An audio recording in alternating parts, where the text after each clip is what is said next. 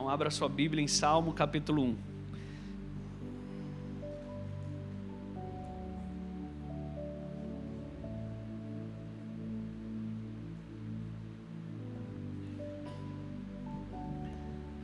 Salmo capítulo 1. Bem-aventurado o varão que anda segundo o conselho dos ímpios, o varão que não anda segundo o conselho dos ímpios, nem se detém no caminho dos pecadores, nem se assenta na roda dos escarnecedores. Antes tem o seu prazer na lei do Senhor e na sua lei medita de dia e de noite.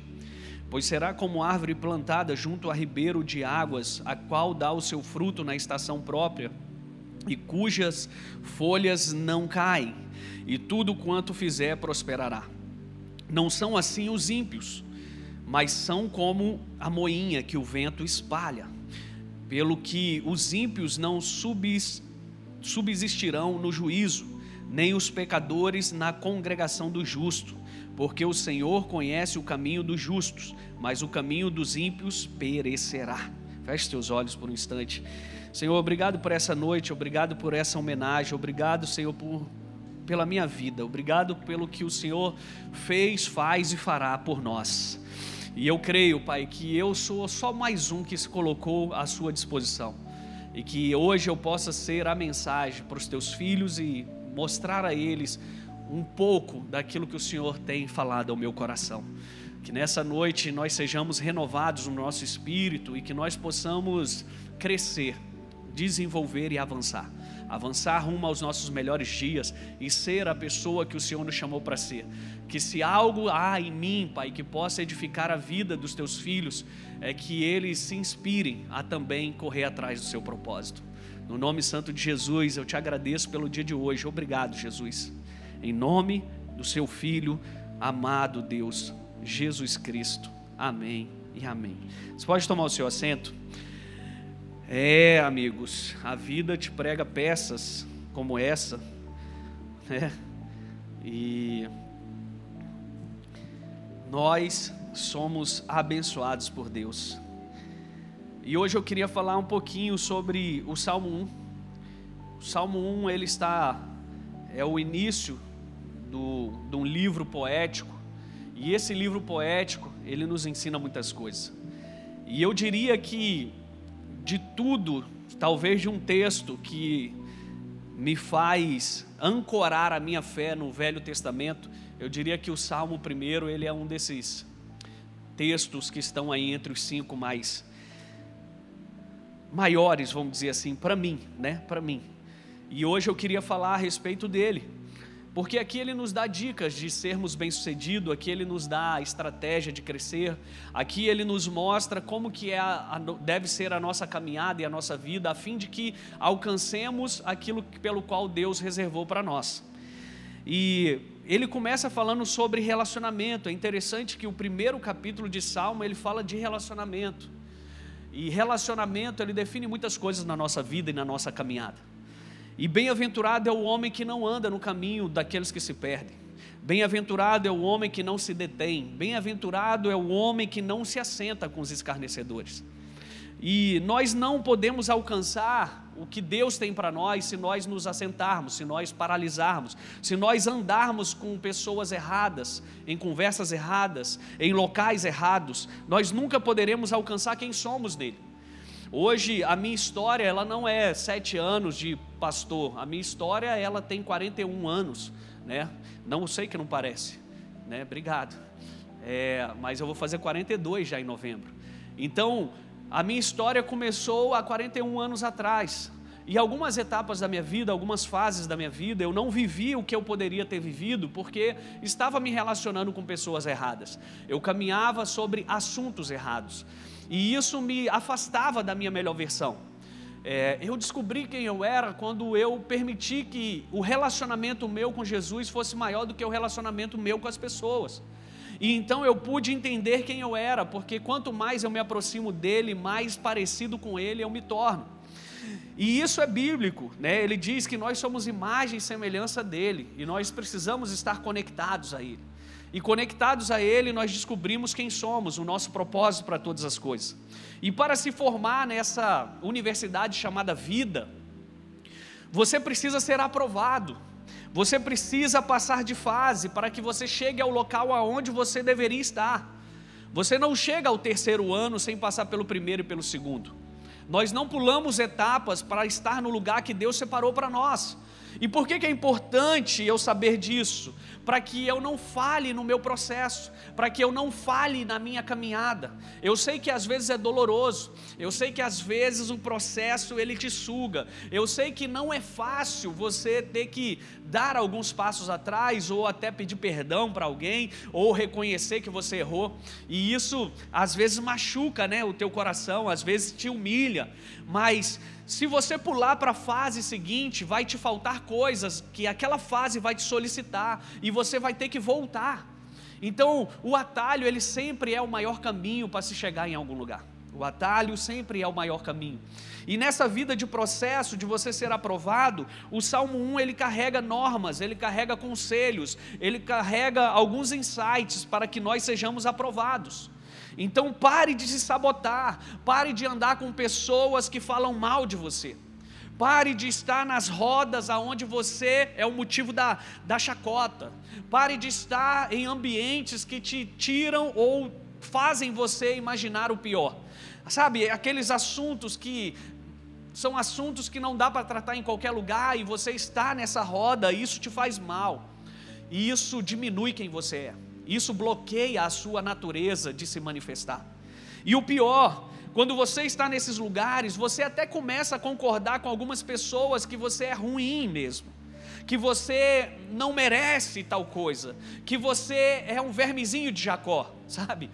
Por quê? Porque as suas amizades, as suas influências, as pessoas que falam ou que, sabe, projetam algo na sua vida, elas fazem você acreditar que você é pequeno que você não pode, que você não é aquilo que Deus fala que você é. Então você começa a concordar com essas pessoas e começa a falar mal de você. E começa a aceitar a seta como sendo uma definição do seu caráter. E isso é muito ruim. E há duas coisas que nós precisamos fazer então. Há duas vozes que nós precisamos calar dentro de nós: a voz do crítico interior que está sempre batendo em você.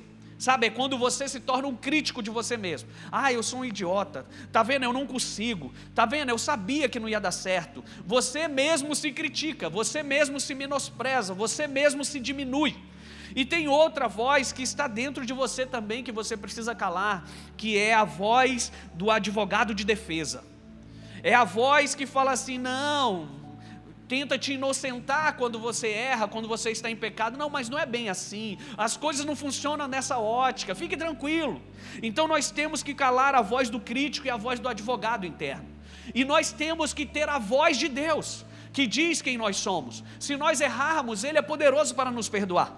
Se nós acertarmos, Ele é poderoso para nos elevar. Nós precisamos andar por Ele, não por nós. Então, o que, que eu quero te dizer hoje? Abrace a graça abrace a graça. A graça, ela nos dá descontos para sermos quem nós somos.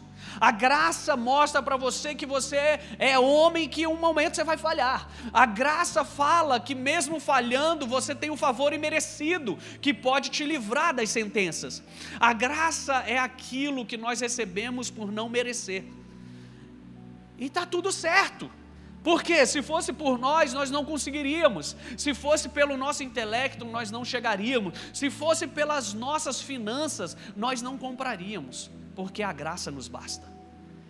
Então apegue-se hoje à verdade, queridos. Apegue-se hoje ao que Jesus te diz. E apegue-se à verdade que nos entrega uma visão acerca do que temos que mudar. Sabe, eu converso muito com as pessoas e eu sou uma pessoa que amo treinar outras pessoas e desenvolvê-las. Eu sou uma pessoa que estudo muito psicologia, viu, Andréia? Eu sou uma pessoa que leio muito sobre a mente, sobre o cérebro. Por quê? Porque quando eu fui me conhecer, eu vi que tinha coisas na minha mente que precisariam mudar. Quando eu fui entender que é de dentro para fora, eu comecei a curar o menino aqui dentro para que viesse a nascer o homem que Deus me fez para ser. Então eu gosto de ajudar as pessoas a atravessar também as suas curas, atravessar os seus processos. E existe uma visão que nós temos que mudar, então nós precisamos abraçar a verdade. Sabe, não vai mudar nada na sua vida as pessoas que abraçam as suas mazelas. Não vai mudar nada na nossa vida nós aceitarmos quem somos. Eu sou mesmo assim, pastor. Ou você me aceita, ou então eu vou sair da igreja. E eu falo: não, não saia da igreja. Me dê a oportunidade de mostrar a você que você não conheça. Me dê essa oportunidade de te mostrar uma pessoa que você não conhece. Foi isso que nós começamos a fazer aqui, um quadro, criamos um quadro, o, o eu que eu não conhecia. O que, que é o eu que eu não conhecia? Nossa, mas eu não sabia que eu tinha habilidade para fazer uma caneca. Mas aqui teve um dia que o pastor me pediu para fazer uma caneca, porque ia ter um evento assim, assim assado, e eu tive que me virar. E nesse de me virar, eu conheci pessoas, eu fiz conexões, eu me desenvolvi, eu me permiti. E quando eu aceito algumas verdades ao meu respeito, eu sou transformado, porque só a verdade transforma. Só a verdade. Então o que eu quero te dizer nessa noite, Seja o melhor amigo da sua melhor versão. Seja o melhor amigo de você. Sabe, ninguém me ama, pastor, ninguém gosta de mim, então seja você quem se ama. Seja você o seu amigo, o seu amigo fiel, mas seja fiel com você mesmo e não se engane. Porque tem pessoas que não são fiéis consigo. Ela se faz de vítima e ela o, o, desejo dela engana ela ou tenta enganar e você vive nesse mundo, nesse mundo que não se resolve. Por quê? Porque você não está sendo amigo de você e falando assim: eu preciso de ajuda. Eu preciso de alguém que vai me levar para um outro ponto. Eu preciso abrir o meu coração para alguém para que eu seja curado. Eu preciso de Jesus na minha vida para mudar a minha história. Isso é ser amigo. É você saber que existe uma verdade muito maior do que você carrega e que vai transformar você de dentro para fora. Então você tem o seu perfeito você, mas no caminho você pode se machucar. Você pode ficar cheio de ódio, você pode ficar cheio de críticas, de ressentimento, de mágoas. E tudo bem por isso, mas o que eu não posso é ir para outra fase sem acertar coisas dessa fase. O que eu não posso é crescer para a pessoa que Deus me chamou para ser, levando comigo aquilo que foi adquirido no caminho que não me pertence. Quantos estão me entendendo aqui? Ou eu preciso baixar um pouco mais aqui? Em meio a decisões importantes, você precisa fazer perguntas importantes. Como a pessoa que eu quero ser vai lidar com o pequeno eu que existe dentro de mim? É uma pergunta interessante. É uma pergunta importante. Será que para eu assumir aquela minha cadeira de juiz, será que essa criança mimada que está aqui dentro de mim, na hora de dar um veredito, não vai se manifestar? Será que essa criança mimada que existe dentro de mim, quando eu quero muito me casar, será que no dia da pressão do casamento, será que ela vai manifestar? Então eu preciso curar algumas coisas internas, para que o externo me obedeça, para que o externo seja aquilo que Deus tem para mim. Então eu preciso lidar com esse pequeno eu que existe, essa mente pequena, sabe, esse pensamento pequeno sobre os outros, porque na verdade não são os outros que são pequenos. Quando você pensa pequeno de mim, você está demonstrando quão pequeno você é. Porque nós olhamos o mundo pela ótica que temos. Por que, que você sabe que essa parede é preta? Por que, que você sabe que isso aqui é uma tela que ela tem uma projeção? Porque isso você já conhece porque isso você já conhece. O que você experimenta da vida são as histórias que você já conhece dentro de você. Então, quando eu falo que algumas pessoas são pequenas, quando eu falo mal de algumas pessoas, na verdade, eu estou expondo aquilo que eu preciso curar dentro de mim. E eu não estou aqui para justificar, para falar para você que o outro pode ser maior ou menor que você, não, não se trata disso. Se trata do que a boca fala, do que o coração está cheio. Então, se o meu coração está acusando pessoas de serem pequenas, se o meu coração está acusando situações de serem, ah, e olha o que, fizeram comigo, olha isso, eu só estou expondo a vítima que eu sou dentro de mim, então eu preciso lidar com essa pessoa pequena que existe dentro de nós. Sabe o que a terapia faz? A psicanálise faz, ela trata a criança para que o adulto apareça. Ela pega aquilo que aconteceu com você e traz para uma situação do presente e fala assim: dê as mãos para essa criança adulto, para que você traga ela para essa fase que ela precisa estar. É isso que a terapia faz.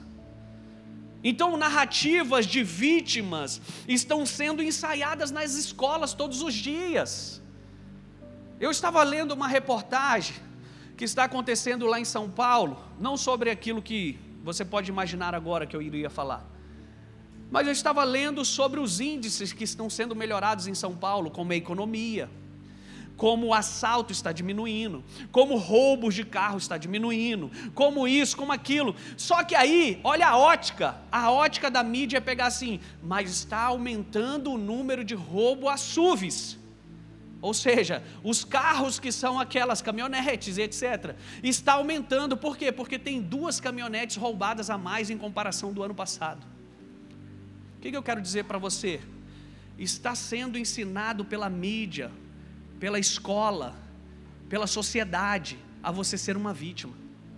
A você falar, está acontecendo isso comigo por conta daquilo. Está, eu estou vivendo essa fase ruim e eu quero dar uma palavra para você, empresário que está aqui me ouvindo. Nem sempre o governo ele tem poder sobre você que é empresário. Nem sempre. É claro que a economia não pode estar lá naquele melhor. Mas quantos empresários eu tenho aqui na igreja que estão dobrando, multiplicando, triplicando? Qual é o segredo, pastor? O segredo é que esses que estão crescendo decidiram acreditar naquele que provê. E aqueles que estão diminuindo decidiram acreditar que são vítima da sociedade. E eu não posso mudar. O governo está duro demais. A coisa está acontecendo. O que, que eu quero dizer para você? Quando ser vítima gera benefícios, as pessoas aderem ao vitimismo. Porque vítimas hoje está gerando benefício. Então eu vou ser mais uma vítima também. Ser vítima significa dizer que tem alguém responsável por tudo o que deu errado na minha vida. Isso é a vítima. Se você está aqui hoje me ouvindo e culpa alguém por alguma fase da tua história, por seja ela o qual for, amigo, eu não quero, sabe, eu nem conheço a sua história. Mas qualquer fase que você acha que foi alguém que fez contra você, você está sendo vítima nessa área. Porque eu posso, como aconteceu por diversas vezes da minha vida, não foi da maneira que eu queria, algumas pessoas me passaram a perna, coisas aconteceram, mas o que eu decidi fazer com isso? Não ficar sentado chorando. Eu decidi pegar as minhas mazelas e andar. Eu decidi pegar a minha maca e ir para os meus e falar: Jesus me curou. Eu decidi chegar na minha família e falar: hoje eu conheci alguém que muda a minha história. Se vocês quiserem, vem junto comigo. Mas eu posso ter também a opção de ficar reclamando eu tenho a opção também de colocar a minha vida na mão de alguém e falar assim: olha, aconteceu isso comigo porque o fulano de tal fez isso comigo em 1980. Gente, a gente está em 2023. 1980, você tem 43 anos que você está chorando por algo que nem existe mais. Ser vítima significa isso, responsabilizar as pessoas pelo meu fracasso. Mas ninguém nasceu para ser fraco. E quando você estiver fraco, Joel 3,10 diz: Diga ao fraco, eu sou forte. Se outra pessoa é culpada, então tem-se uma justificativa para raiva. Sabe, pessoas que estão sempre tensionadas, com raiva, com ira, pronta a matar alguém com a unha. E a raiva, o descontentamento, ele causa divisões dentro de nós. Olha o que, que, diz Jesus no texto de Mateus 12, 25.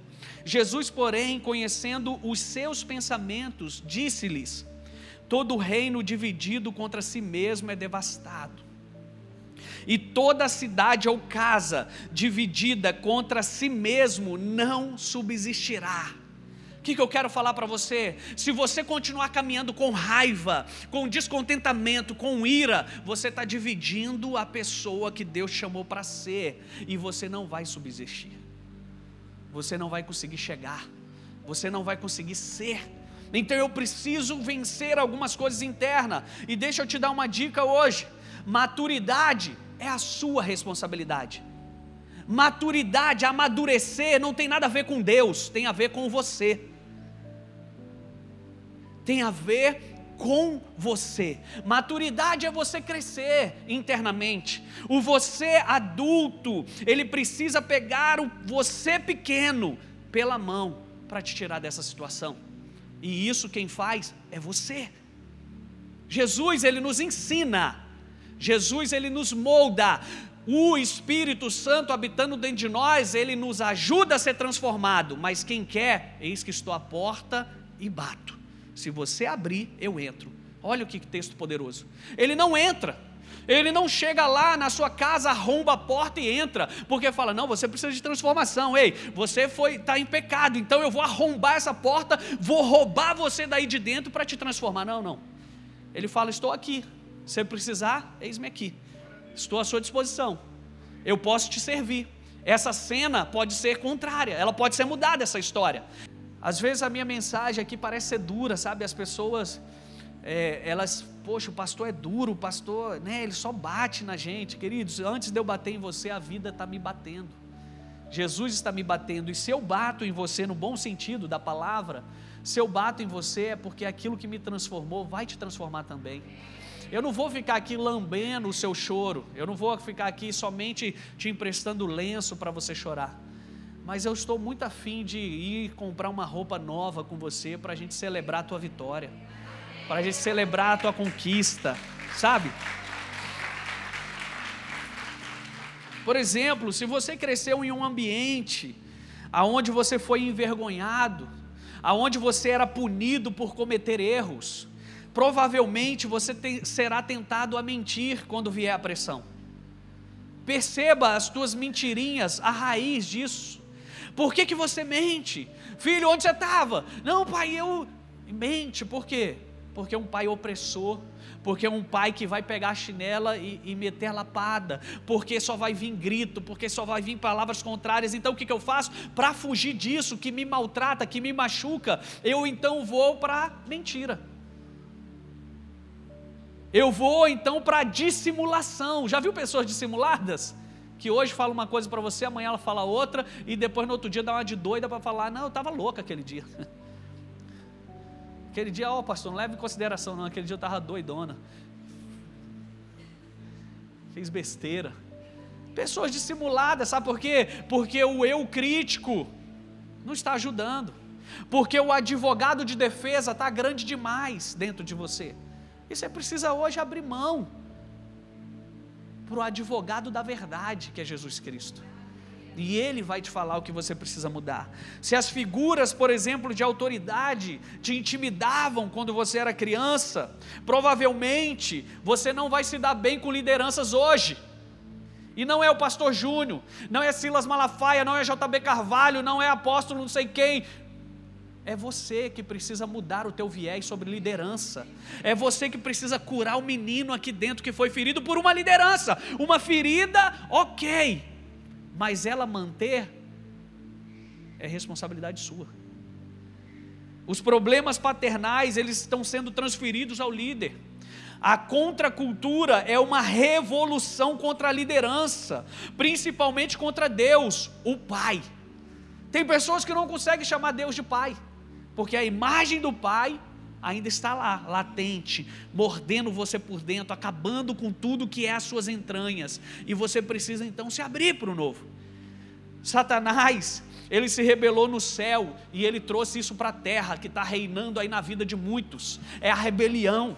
A rebelião é o que? Ir contra figuras de liderança. A rebelião é o que? Ir contra a obediência. Satanás está fazendo discípulos todos os dias.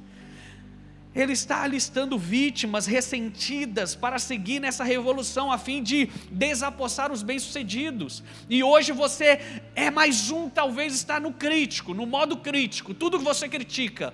Ah, aquela igreja lá, ela, ela é bênção, mas eu achei o ar muito gelado lá.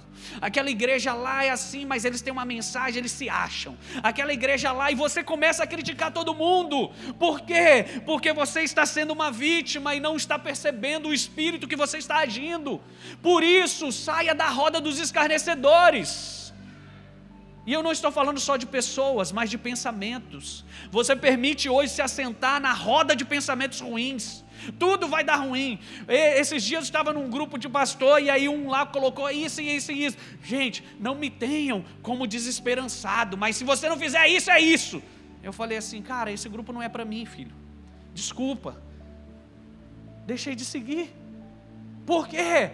Porque eu não posso me assentar na roda daqueles que se alimentam de desgraça. Eu aprendi muito cedo que notícia ruim ela para em mim. Eu não tenho que ficar mandando para você correntes negativas. Porque se eu não sou um difusor de esperança, eu também não serei um difusor de desgraça. Porque eu não estou vendo? Sim, eu estou vendo, mas para em mim.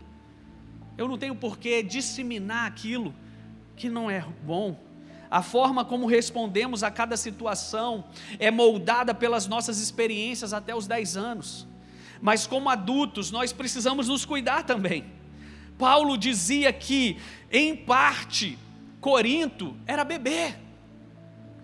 Por isso que ele diz aquele texto: quando eu era menino, eu pensava como menino, mas agora eu cresci e eu virei um homem e eu preciso pensar como um homem. Paulo estava falando para uma igreja. Paulo estava falando para aqueles que tinham idade, mas não tinham maturidade. Paulo estava falando para crianças grandes. Então essas pessoas, elas ficaram presas em determinada fase do seu desenvolvimento por conta de uma situação mal resolvida. Líder dessa casa aqui sabe, eu não deixo para eu chego e confronto. Sabe por que, que eu confronto? Não é porque eu quero denegrir, não é que eu quero menosprezar, não é porque eu quero. É simplesmente porque uma situação mal resolvida, ela vai causar uma dor, ela vai causar uma tragédia lá na frente. Então resolva as suas pendências hoje, seja o seu melhor amigo, e o melhor amigo fala a verdade de você e para as pessoas. Então você chega, Fulano, deixa eu te falar uma coisa. Outro dia você fez isso, eu me senti mal, eu fiquei ressentido, mas eu estou falando hoje aqui com você. No meu coração você está perdoado. Essa situação foi verdade? Foi, foi verdade. Poxa, me desculpa, me perdoe. E está resolvido. Vida que segue. Mas tem pessoas acumulando fases, fases que desenvolvimento não acontece por conta dessas situações, e muitos agem como criança. A idade natural, queridos, não é a única linha do tempo para maturidade. Não é. Ela conta. Você pode agora tirar a sua CNH. Você pode agora votar. Se bem que muitos não querem votar, né? Mas pode. Mas não significa que você cresceu na mente. Que você cresceu no coração. A nossa cultura carece de alguns ritos de passagem para a fase adulta. Algumas pessoas precisam passar pelo bar mitzvah, que era quando eu pegava o meu filho de 12, 13 anos e falava: Esse é o meu filho amado, em quem o meu amor se compraz. Ele está passando por um rito agora que ele vai ser responsável pelas suas atitudes. Isso é o judeu, filho. O judeu faz isso com meninas de 12 anos a 14 anos e com homens. Para falar o quê? Agora eles são responsáveis pelo que eles fazem.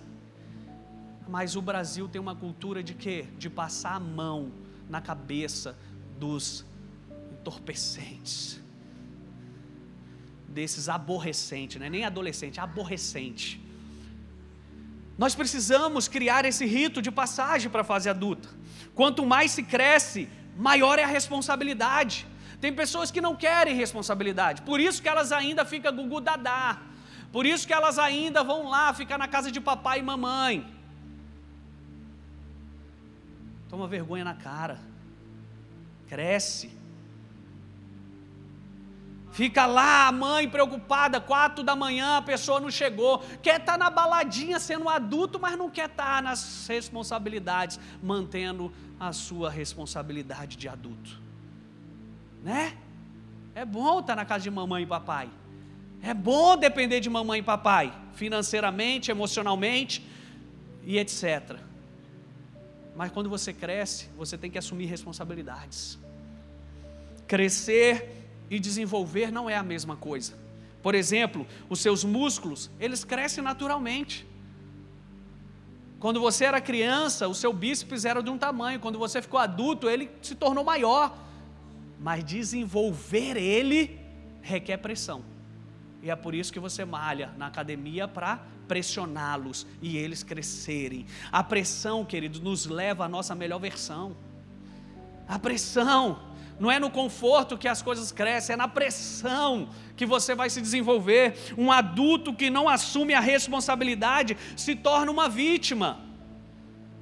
Se torna uma vítima. Nossa, cortaram a energia da sua casa, por quê? Não sabia que tinha que pagar. Na casa de mamãe eu não pagava. Ah, seu barbudo, cara de pau. Nós temos uma geração que não quer sair de casa. Nós temos uma geração que quando sai, sai pela rebelião.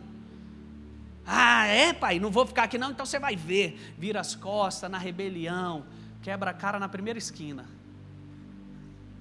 Você não é responsável pela injustiça que te aconteceu, mas você é responsável pelo que tem feito com isso. Você é responsável. Então processe esses eventos que te aconteceram de forma poderosa, filho. Que, que é forma poderosa? Senta, analisa, conversa, olho no olho. Tem pessoas que acham que problemas vão ser resolvidos se elas virarem a costa. Deixa eu te dizer uma coisa: eles vão correr atrás de você, mas eles não vão sozinhos, eles vão levar outros com eles. Então, problema não se resolve fugindo, problema se resolve resolvendo-os. Senta e fala: errei com você, me perdoa. Ah, mas ele vai me bater, ele vai fazer isso. Filho, é melhor você tomar um soco que vai dar dois dias aí no seu rosto, doendo, do que você ficar a tua vida toda fugindo. Foi isso que aconteceu com Jacó. Jacó ele vacilou com seu irmão. Jacó ele fez o que fez, só que aí ele teve um encontro com Deus. Ele se encontrou com um anjo. O anjo pegou ele. Ele ficou marcado. E o que, que ele fez? Sabe no qual é? Eu vou parar de correr dos meus problemas. Eu vou encarar meu irmão. Manda avisar lá meu irmão que eu vou lá falar com ele. Aí ele teve uma ideia. Ele falou: Sabe do qual é? Meu irmão, eu conheço ele, ele gosta de grana, ele é interesseiro então eu vou mandar a minha riqueza ir na minha frente. E quando ele vê minha riqueza, ele vai falar: Uau, isso tudo é do meu irmão? Vou colar com ele então. Mas aí ele pensou, ele falou: Não, eu não posso resolver um problema criando outro. Eu vou na frente e as minhas posses vão atrás de mim. E está aí na sua Bíblia. Talvez você não está nem entendendo o que eu estou falando aqui, mas está aí na sua Bíblia. E aí depois você lê a história. E ele resolveu o problema. Sabe por quê? Porque quando você se torna vulnerável para resolver alguma demanda, a sua história é transformada. Eu tenho vergonha, pastor, eu tenho vergonha de ir lá pedir perdão para essa pessoa, mas não teve vergonha de ficar nu numa festa. Não teve vergonha de fazer o que você fez, talvez. Então tenha a hombridade de encarar seus problemas de frente e resolvê-los. Uma semana, no máximo, que você vai ficar mal, na bed, mas vai ser uma vida de liberdade. Então, processe esses eventos de forma poderosa. Tudo que extrai a sua capacidade de ser resiliente e responsável é uma mentira. Tudo que te rouba aquilo que é a tua responsabilidade é uma mentira. Não existe verdade naquilo que não condiz com princípios de Deus. Não existe verdade para você resolver alguma coisa que você não precisa encarar. Não existe. Isso é uma mentira. Vítimas são impotentes. Pare de dizer as coisas que te deixam fraco. Você pode estar até se sentindo fraco, mas use o texto a teu favor. Eu posso todas as coisas naquele que me fortalece. Eu posso estar fraco, mas eu vou dizer eu sou forte até que você acredite nisso. Todas as vezes que você se justifica, ouça isso. Todas as vezes que você se justifica, você se torna impotente, pois perde o poder que a responsabilidade te dá. Pessoas que ficam se justificando, elas não são responsáveis por suas ações, elas são impotentes. Agora, quando você não se justifica, você tem poder, porque a responsabilidade é poder. Quer ver uma prova disso? Vai ali, pega a BR-163 aí, vai lá para Sorriso. E se no meio do caminho tiver uma PRF uniformizada e falar para você parar o carro, você vai parar. Por quê? Porque ela tem poder, ela está vestida é, é, com uma roupa de policial, ela foi instituída pelo governo para ser alguém que zela por cumprimento de normas, de ordem, etc. Ou seja, a responsabilidade que você tem te dá poder. É por isso que eu te dou autoridade. O que me foi dado, eu entrego a vocês. Agora vocês têm autoridade nos céus e na terra. E isso é poder que Deus nos deu para vencer o mal. Mas só é poderoso quem assume responsabilidades. Quem não assume responsabilidades é impotente. Você é responsável por cada um dos seus pensamentos. Você é responsável por cada uma das suas palavras. Você é responsável por cada uma das suas ações. Se não for comprovado que você é doido, lunático, você é responsável por suas ações. Mas aí tem muitos passando a mão.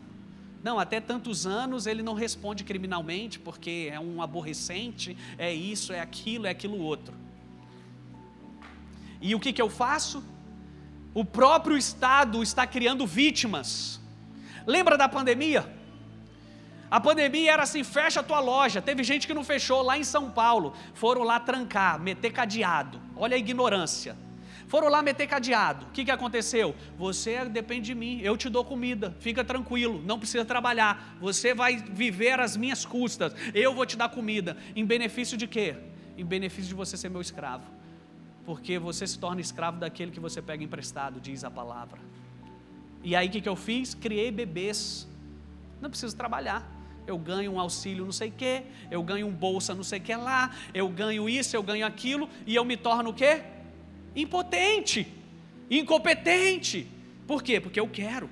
Então construa 100% da sua responsabilidade pessoal não dê lugar ao diabo, transforme uma injustiça em uma posição de responsabilidade. Espera aí, eu sou responsável pelos meus sentimentos. Então por que, que eu estou sentindo isso? Porque não fizeram isso comigo? Porque eu esperava que eu ia, iria ser é, é, promovido e não fui. Então hoje eu vou fazer. Não, não, filho. Eu vou ser responsável sobre esse sentimento. E eu vou aprender com isso. E eu vou crescer com isso. Quantos estão me entendendo? Pode dizer amém? Nossa, nem cheguei nem na metade da mensagem, acabou meu tempo aqui. Fique de pé aí no seu lugar. Não vou demorar com você hoje.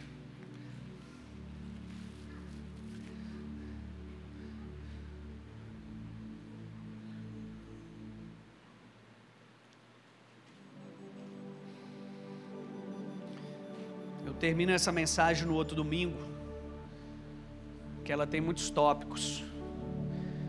O que, que eu preciso hoje que você saia daqui entendendo? Talvez a roda que você está está te fazendo uma vítima, está alimentando os seus piores medos, está alimentando em você os seus piores pesadelos, está alimentando em você uma mentalidade que não é de Deus para a sua vida. E aí você começa a sofrer e aí você acha que todo mundo é culpado. E aí você não se permite ser tocado, curado, redimido. O que, que esse Salmo 1 está dizendo? Bem-aventurados os que não se assentam nesse lugar. Bem-aventurados os que não pensam com esse pensamento. Bem-aventurado aqueles que fogem disso. Por quê? Porque nós temos poder de transformar a nossa vida. Em Jesus, nós temos poder de transformar os nossos dias. Então o que, que você precisa fazer? Diga quem você é. Diga para você quem você é de fato. Foi quando Jacó decidiu dizer para ele quem ele era, que a história dele mudou. Quando ele aceitou que ele era um enganador, que ele fazia trapaça, que ele era um trapaceiro, ele teve um encontro então com um anjo e esse anjo marcou a vida dele, que era o próprio Deus. Então, ele esqueceu a mentalidade de vítima, ele esqueceu a mentalidade que o acusava. Enquanto feridos, não conseguiremos manifestar o nosso melhor eu. Enquanto você estiver ferido, não adianta você ser promovido para a cadeira que você gostaria de se assentar, não adianta você estar na posição que você deseja, por quê? Porque a posição, ela vai exigir de você um eu não performático, mas um eu verdadeiro. Só que a ferida, ela não deixa eu ser verdadeiro. A ferida, ela tampa algumas coisas da minha vida. Então não seja um mendigo em busca de algo, pois o que você precisa você já tem. Você já tem Jesus. Você já tem aquele que pode mudar. Você já tem aquele que pode curar. Sabe, você é uma bênção. A Bíblia diz que nós somos abençoados. Em ti serão benditas todas as famílias da terra. Então eu não vou fazer alguma coisa para ser uma bênção. Eu já sou uma bênção. Mas eu preciso pensar e agir a minha vida a partir disso. Construir essa história interna. Assuma então a responsabilidade pelos seus pensamentos. Assuma a responsabilidade por suas palavras. Ei, me perdoe, eu errei com você. Eu fui rude com você. Eu gritei com você. Me perdoe, eu fiz isso e aquilo. Assuma a sua responsabilidade. Tenha o controle da sua própria vida. Abra mão da razão. Abra mão da razão. E diz sim hoje a palavra rema de Deus para você diga as verdades de Deus ao teu respeito. Você é forte, queridos, você é forte. E esse é o momento da virada. Esse é o momento de você decidir: peraí, até aqui eu tive muitas confusões, muitas briguinhas, muitas picuinhas. Está na hora de eu vencer isso. Está na hora, eu sou maior que isso. Ah, eu vou lá me justificar, eu vou falar isso porque eu sou justiceiro. Baixa a tua justiça, filho. Ele só pode ser juiz daqueles que estão debaixo da sua justiça. Enquanto você está sendo juiz, ele não pode ser o juiz da sua história. Então você precisa hoje baixar a tua régua de justiça, porque ele não usa disso com você. Ele tem misericórdia, ele tem graça. Então existe redenção de Deus para a nossa história, amém? Exi existe coisas novas que eu e você podemos viver e necessitamos viver. Feche teus olhos hoje, quero orar pela sua vida. Pai, obrigado por esse dia. Obrigado, Senhor, porque há sete anos atrás o Senhor me disse: Vem me servir. E eu decidi ir te servir. E eu decidi que eu não negligenciaria aquilo que o Senhor me chamou para fazer. Eu decidi, Senhor, que eu iria lutar contra tudo e todos que pudessem me tirar dessa posição, inclusive os meus sentimentos e as minhas emoções, inclusive, Senhor, aquilo que fazem comigo inclusive aquilo que falam ao meu respeito. Essas coisas não têm força no meu coração. E hoje eu quero ministrar sobre cada um aqui que eles também sejam fortes, fortes o suficiente para vencer, para calar, para abraçar a verdade. E não mais, Senhor, se deter nos pensamentos dos escarnecedores, não mais se deter nos pensamentos dos mentirosos, não mais se deter nos pensamentos que não trazem paz. Que hoje eles possam vencer as suas dores, os seus medos, que eles possam curar os meninos ou as meninas, para que as mulheres e os homens apareçam, que eles possam crescer para ti e para nós que eles possam aprender com qualquer situação, que eles possam, Senhor, vivenciar o melhor tempo da vida deles, que eles não percam o foco de quem são, que eles abracem a melhor versão deles, que eles hoje possam curar, Senhor, essa mazela, essa criança, essa ferida, que eles entendam que os dias serão tão bons quanto bons forem os olhos deles, os pensamentos deles, aquilo que eles carregam. Ah, eu não vou mais fazer ministério porque eu fui ferido certa vez. Deixa eu te falar uma coisa: ministério não é seu, é de Deus. Ministério não é seu, é de Deus. E quando você quer servir a Deus, você precisa cumprir a sua vontade. E a vontade dele é que você seja um servo, um amigo, um filho, que cumpre aquilo pelo qual ele está te designando. Você precisa curar essa mazela para que o ministério possa fluir em você e a partir de você. Hoje, Senhor, eu ministro as mentes aqui. E eu digo que pensamentos de engano perderão a sua força. Eu digo que pensamentos contrários a quem eles são serão extirpados da sua mente. Eu digo que pensamentos pequenos a respeito deles mesmos cairão por terra hoje em nome de Jesus. E os pensamentos do alto inundarão o coração e a mente deles.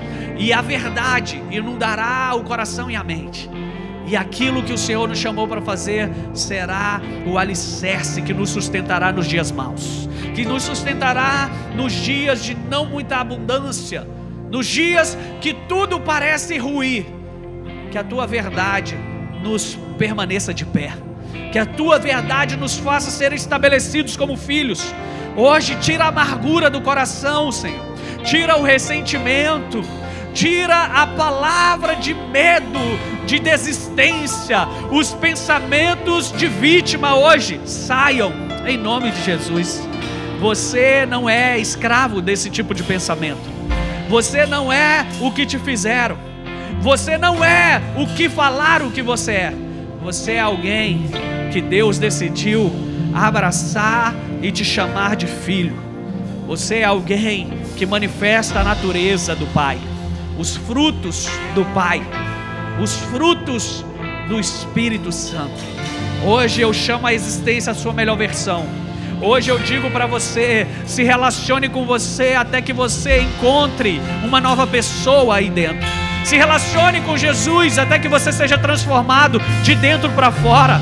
Ei, baixe as tuas armas hoje. Baixe hoje o teu instinto de vingança. Deixe que Deus guerreie as suas batalhas. Deixe que Ele calque os teus inimigos por estrado dos teus pés. Deixe que Ele te ponha por cabeça e não é mais por cauda. Deixe que Ele te leve a um lugar de paz, de descanso. Guia-me pelas veredas da tua justiça. Estabelece sobre mim o teu manto. Erga mais hoje os seus filhos para que eles sejam poderosos para que eles vivam sobrenatural, para que eles saiam dessa posição aonde foram feridos, aonde eles caíram. Erga-te desse lugar e corra para a sua melhor versão. Você pode, você deve, você vai. Esse é o lugar que Deus te espera, o lugar aonde as coisas se relativizam, um lugar aonde a tua dor é curada, aonde a tua enfermidade é curada, aonde o vício é curado, aonde a tristeza vira em alegria, aonde o choro vira sorriso. Nesse lugar, o Senhor te convida a estar. Vá, cresça, se desenvolva e viva a tua melhor versão. E seja quem Ele te chamou para ser. Estabeleça o teu padrão. Olhe hoje no espelho e diga: Você pode, você vai, você é poderoso, você é alguém chamado por Deus para fazer grandes obras. E as obras das tuas mãos, Deus vai confirmar. Eu abençoo você para um tempo poderoso de crescimento e de favor. Um tempo aonde aquilo que fizeram na tua vida se tornará pequeno. E o amor do Senhor vai crescer no teu coração. E o amor de Deus vai crescer na tua mente. E você será estabelecido como herdeiro. A herança é para os filhos. Deus hoje te chama para ser filho para ser corrigido por Ele, para ser amado por Ele, para ser curado por Ele. Hoje o Senhor entra em lares aqui, a fim de mudar o contexto dessa família, a fim de mudar a história, a fim de apagar os teus traumas e te mostrar uma nova realidade, e te levar para um caminho novo, e te estabelecer e dizer mesmo, quando tudo parecia ruir, eu estava ali ao teu lado quando tudo parecia que iria desmoronar na tua vida, eu estava com você. Quando tudo dizia que não, eu continuei dizendo sim.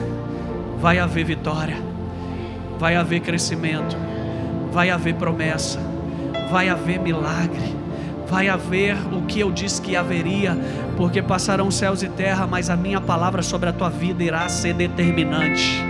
Hoje decida que a palavra de Deus vai determinar o teu caminhar, o teu crescimento, o teu avanço. Decida hoje abarcar a presença de Deus no teu coração e nunca mais deixá-la sair. E falar: Senhor, cura o meu coração, cura a minha mente, cura os meus olhos, toque aos meus ouvidos, mude a minha fala, e então eu poderei render louvores ao teu nome.